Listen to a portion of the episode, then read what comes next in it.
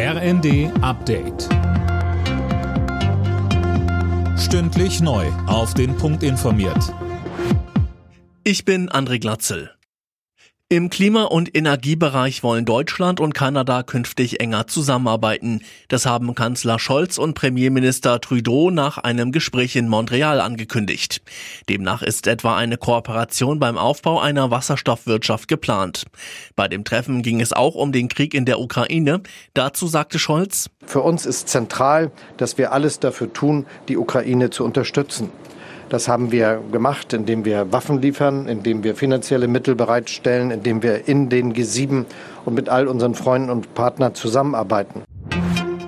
Die Inflation in Deutschland könnte schon im Herbst die 10%-Marke überspringen. Davon geht die Bundesbank unter anderem wegen der steigenden Energiekosten aus. Für den Winter rechnen die Experten zudem damit, dass die Wirtschaft in Deutschland schrumpft. Nach dem Anschlag auf die Tochter des kremlnahen Ideologen Dugin ist weiter unklar, wer für die Tat verantwortlich ist. Die Ukraine weist eine Beteiligung zurück. Der russische Geheimdienst behauptet, eine Ukrainerin sei für die Tat verantwortlich. Stefan Meister von der Deutschen Gesellschaft für Auswärtige Politik hält die vorgelegten Beweise für kaum glaubwürdig. Er sagte im ZDF, es ist doch sehr erstaunlich, dass in diesem überwachten Moskau die Kameras mal wieder nicht funktioniert haben, als dieser Mord passiert ist und dass dann innerhalb von wenigen Stunden eine ukrainische Täterin vom FSB identifiziert worden ist.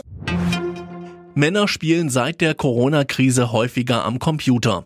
Bei einer Umfrage für die kaufmännische Krankenkasse ist rausgekommen, jeder achte Mann zockt mehr als vor der Pandemie.